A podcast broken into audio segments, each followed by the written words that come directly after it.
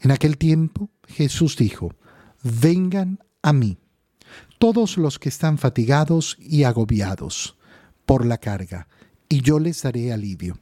Tomen mi yugo sobre ustedes y aprendan de mí, que soy manso y humilde de corazón, y encontrarán descanso, porque mi yugo es suave y mi carga ligera. Palabra del Señor. Leemos una parte del Evangelio muy cortito, apenas dos versículos en este día, pero dos versículos que son una magnificencia, son enormes. En aquel tiempo Jesús dice, vengan a mí. Qué palabra tan hermosa, vengan a mí. Es el abrazo del Señor, ese Señor que nos espera con los brazos abiertos.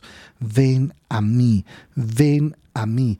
La invitación del Señor, esa invitación que solo está en mí responder.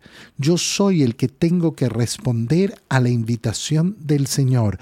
Ven a mí. Qué bonito unir esto a lo que veíamos en la primera lectura. En la mañana te buscamos en la mañana te buscamos. Bueno, yo me levanto y ¿qué hago? Buscar al Señor y escucho al Señor que dice, ven a mí, acércate a mí. ¿Cómo me acerco al Señor en primer lugar? En la oración. ¿Dónde voy a encontrar al Señor en primer lugar? En la oración, en la oración. Ahí es donde lo voy a encontrar. En primer, primerísimo lugar.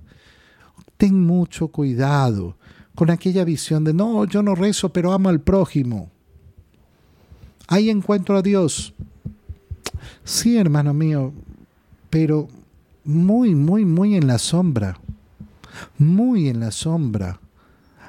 Al prójimo, mm, eh, perdón, a Dios lo vas a encontrar en el prójimo en la medida que a Dios estás acostumbrado a buscarlo en la oración. Si no hay esa oración, el prójimo te mostrará a Dios, pero te mostrará un resplandor muy lejano, un brillo muy pequeñito. No lograrás verdaderamente la iluminación que propone el Señor. Ven a mí. ¿Quiénes? Los que están fatigados y agobiados por la carga. Yo. Yo. Esta invitación es para mí. Esta invitación es verdaderamente para mí. ¿Por qué? Porque en este mundo estoy fatigado, estoy agobiado, hay una carga dura. La tenemos que llevar todos los días. Y todos los días el Señor me dice, ven, ven a mí. Pero Señor, es que tengo tantas cosas que hacer. Ven a mí. Es que no tengo tiempo para la oración porque tengo que hacer, hacer, hacer, hacer esto.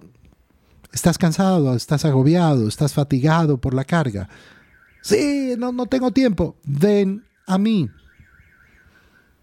Ven a mí. Esta es la invitación del Señor. Y entonces, ¿qué sucederá? Yo les daré alivio. La oración produce efectivamente eso, el alivio en el corazón. Muchos dicen, ah, yo no resuelvo mis problemas orando. Puede ser que no, pero los enfrento con el Señor. Y enfrentarlo junto al Señor es un alivio. Los problemas, los problemas son los del día a día. El Señor nunca nos ha prometido quitarnos los problemas. Cada día va a traer sus contrariedades. Cada día. Esa es la historia de la humanidad. Esa es nuestra historia, tu historia, la mía. Ven, ven a mí. Estás cansado, estás fatigado, estás agobiado.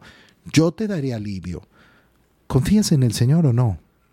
La primera muestra de esa confianza en el Señor es justamente dedicarle tiempo al Señor. No, es que, es que no tengo tiempo, no tengo tiempo, no tengo tiempo. Ok, hermano mío, no lo comprenderás. No vivirás el verdadero alivio. Solo aquel que hace la prueba comprueba. Solo aquel que hace la prueba comprueba. ¿Y qué nos invita a hacer el Señor? Tome mi yugo. No, pues si yo estoy cansado, estoy, estoy cargado, estoy, estoy, estoy, me está diciendo que me va a aliviar e inmediatamente me dice que toma mi yugo. Sí. Toma mi yugo significa toma el yugo como yo lo llevo. Como yo lo llevo. Tomen mi yugo y aprendan de mí, que soy manso y humilde de corazón. ¿Por qué el Señor nos invita a tomar su yugo? Porque nos invita a aprender de, de Él cómo se lleva la carga.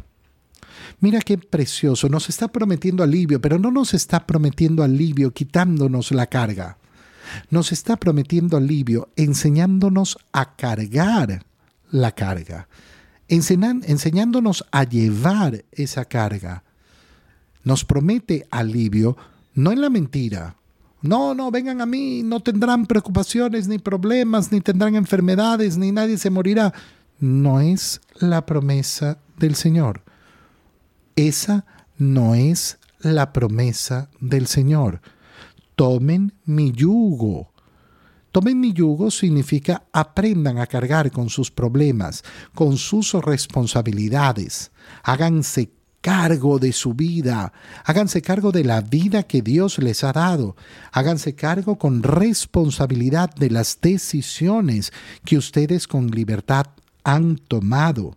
Aprendan, aprendan de mí, ¿Cómo llevo yo la carga? Teniendo un corazón manso y humilde.